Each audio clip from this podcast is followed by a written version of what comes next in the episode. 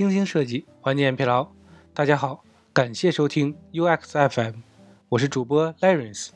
你可以在微信公众号中搜索 UX FM，关注我们的最新动态。今天为大家分享一篇来自于硬模轨迹的文章：高级体验设计师的成本思维。成本思维是什么呢？今天呢，跟大家聊一聊这种思维，不是产品思维，也不是交互思维，而是成本思维。为什么设计师要有成本思维呢？以及成本思维在我们做设计时啊，对我们有什么帮助？不仅仅在工作中我们需要思考成本，在生活中呢，我们也无时无刻呀都在计算成本。成本呢总是和收益挂钩的，所以呢，贝克尔啊在人类行为的经济学分析中提到，人的任何行为都是理性选择的结果，无利可图的事人们是不会去做的。虽然呢，这句话不能覆盖所有人，但是啊，大多数人呢就是如此。在夜深人静的夜晚呢，你饥肠辘辘的想吃夜宵，你可以选择下楼到周边小吃店就餐，也可以啊选择叫外卖。前者呢，付出的成本呢是你需要通过身体行动来交换最后的结果；后者呢，就是花费一定的金钱来代替前者的行动。那么我们通常会如何选择呢？如果这两种成本呢有很大的差异，比如呢需要到很遥远的地方，那么除了身体行动之外呢，时间成本呢也会计算其中。所以呀，相比后者，成本骤然增大。于是呢，我们就会选择成本低、收益大的方式。假如呢你现在极度想要吃那家店的夜宵，外卖点餐呢会特别影响口感，那么呢你可能就会选择前者了。这里啊，由于外卖口感。和主观意愿影响到我们的理性选择。那么，为什么要关注成本呢？成本呢，决定了收益的效率、大小和方式。小到呢，你伸手拿一支笔，你会选择最近的；大到呀，我们人生的投资，成本与收益之间呢，并非是直线关系。收益的大小呀，也不取决于成本的大小，还有风险因素。例如呢，在我们对 UI 界面进行优化，可以选择的方式啊，有很多。比如呢，只调整视觉、替换样式、对页面逻辑进行重构、整体功能进行重新分类组合等。我们的目标呀，是让用户获得更好的体验，并且呢，提升业务价值。三种方式啊，需要的成本高低不同。我们呢，都希望付出最小的成本，达到最好的效果。于是呢，我们就会考虑到风险因素。例如呢，新流程用户不会用怎么办？假如呢，新版本导致数据下滑怎么办？例如，行业出了新政策了怎么办？等等。所以啊，除了这些成本之外呢，也要考虑应对风险的成本。你看，为什么有钱人呢都会坐头等舱？是因为啊，头等舱可以帮他们节约更多的时间，提供更好的环境和服务，让他们产出更多的价值。假如呢，你的车坏了，你最直接的方式呢是花钱找人修，帮你修，而不是自学自修。因为啊。你将花费太高的成本。再举一个例子，我们呢想提升能力，有的人呢选择自学白嫖，有的人呢选择报培训班，这也是啊时间和金钱上的成本选择。如果呀你的自学在短时间收益很大，那么就毫无疑问的帮你省了一大笔钱。但是啊如果你自学很久都没有效果，那么时间就是你花费的成本。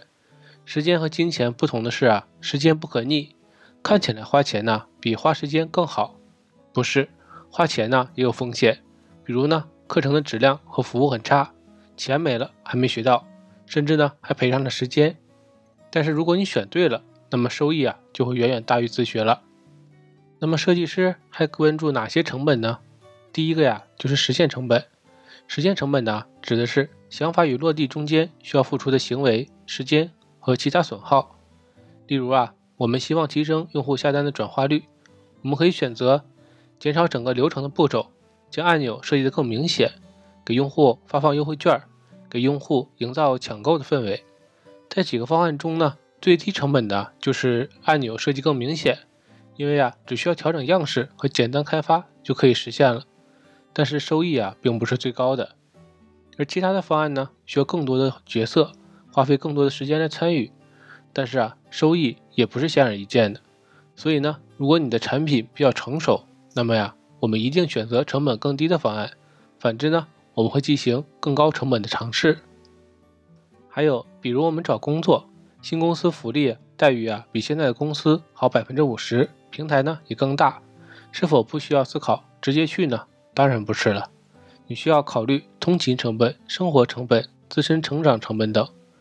如果呢，你百分之五十的涨薪幅度换来的是九九六，每天通勤三到四个小时，不仅仅是时间精力，还有啊，我们自己身体健康的成本，我们会觉得远远不值得，成本太高了。第二个呢是机会成本，我们先来看一下定义。机会成本呢是指面临多方案选择时候啊，被舍弃的选项中价值最高的就是本次决策的机会成本。举一个例子呢，比如。当前版本呢，我们有一个开发、一个设计师和产品，我们面临着两个需求，但是啊，资源和时间呢，只够我们做一个需求。这个时候呢，二选一啊，那个被抛弃的需求啊，所拥有的价值呢，就是我们选择的那个需求的机会成本，相当于呢，我们放弃了那个需求所拥有的价值。再通俗一点讲啊，就是我现在有一百万，面临两个选择，第一呢是银行理财。年收益百分之四，四千块钱。第二个呢，就是做生意投资，年收益啊百分之八，八千块钱。那么呢，相当于我花费了四万的潜在成本，获得了八万的收益。第三种呢是边际成本。边际成本的理解啊很简单，我们可以理解为我们每付出一定的成本，收获的收益，或者每收获一个单位的收益所付出的成本。用一个更通俗一点的例子来讲，比如呢，你一共啊学习十天，第一天你完成了三十分，第二天呢学完你考了五十分，第八天呢学完了你考了九十四分，第九天学完了你考了九十八分，第十天呢你考了一百分，花费的单位天数一样，但是呢每次增加的分数啊却越来越少了，收益呢也就越来越少。在做产品设计的时候呢，我们往往啊会有一个板块。叫做为你推荐，比如呢，微信阅读中的这个板块，它一次啊提供了用户六本书。虽然算法呀可以算出有许多书，但是呢，这里每次啊只提供给用户六本，是因为呢涉及到了边际成本，少量多次提供能够让用户更聚焦、更快的选择好书进行阅读。每多提供几本书呢，用户的选择阅读的时间成本呢就会越大了。有同学就会问呢？那给我一本不就好了吗？用户马上就读了，何必要推荐六本呢？这里啊，问题又来了，我们如何保证那一本刚好是用户想读的呢？没有办法做到如此精准。如果每次只推荐一本书啊，而用户尝试了几次都不喜欢，他们呢就会放弃了。所以啊，这里就会选择一个临界值，比如啊，我们可以选择每次放不同数量的书，根据数据啊判断。给用户几本书的时候，用户阅读转化和选择的时间成本更低。四、体验成本，体验成本呢，也是我们设计师需要时刻关注的。于军老师啊，在产品方法论中提到，用户价值啊等于新体验减去旧体验再减去替换成本。体验成本呢，可以包含很多信息，最主要的呢，就是认知与交互的成本。认知成本，如何降低认知成本？可以从以下。这些点进行优化。第一呢，就是文案。文案的设计呢，要求是简单易懂，避免产生歧义。之前呢，给大家举过一个高德地图导航在到达目的地之后呢，给出一个原路返回按钮的分析。大家呢，可以再思考一下，是否呀会产生歧义？还有确定，确认大家是否知道怎么用呢？文案呢，也需要有情感化，避免生硬带负面情绪的问题等等。第二呢，就是样式，视觉啊最为直观，一个按钮、一个空间的样式啊，是否能满足用户的心智和预期，将会影响啊用户的认知。例如呢，以下几个按钮出现在不同场景，用户呀会出现一系列的问题：为什么我点了没有用？为什么还不能点？我到底啊应该点哪里？还有呢，你的品牌是否辨识度高，也决定了用户啊对你的认知。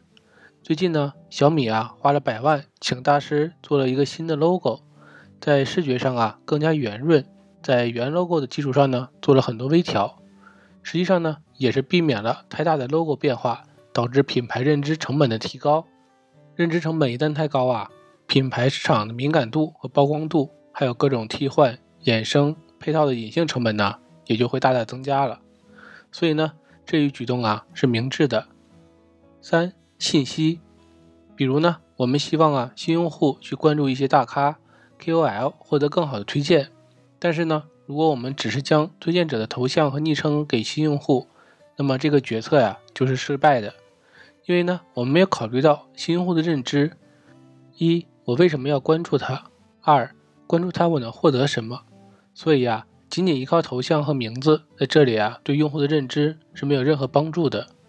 行为成本，我们通过利用肢体来和媒介进行交互，目的呢是完成某项任务。其实啊，只需要你抬手。那么就产生了成本，只不过呢，某些成本是固定的，无法减少的。比如呢，你要骑车，那就需要去解锁，如果没有锁车，可能呢就会被偷走。这是出于安全考虑。行为成本在具体数字产品中呢，我们可以发现很多。例如啊，你只需要将手机拿起，屏幕呢就会亮。相对于呢，找到解锁按键再按一下，成本呢就低了很多。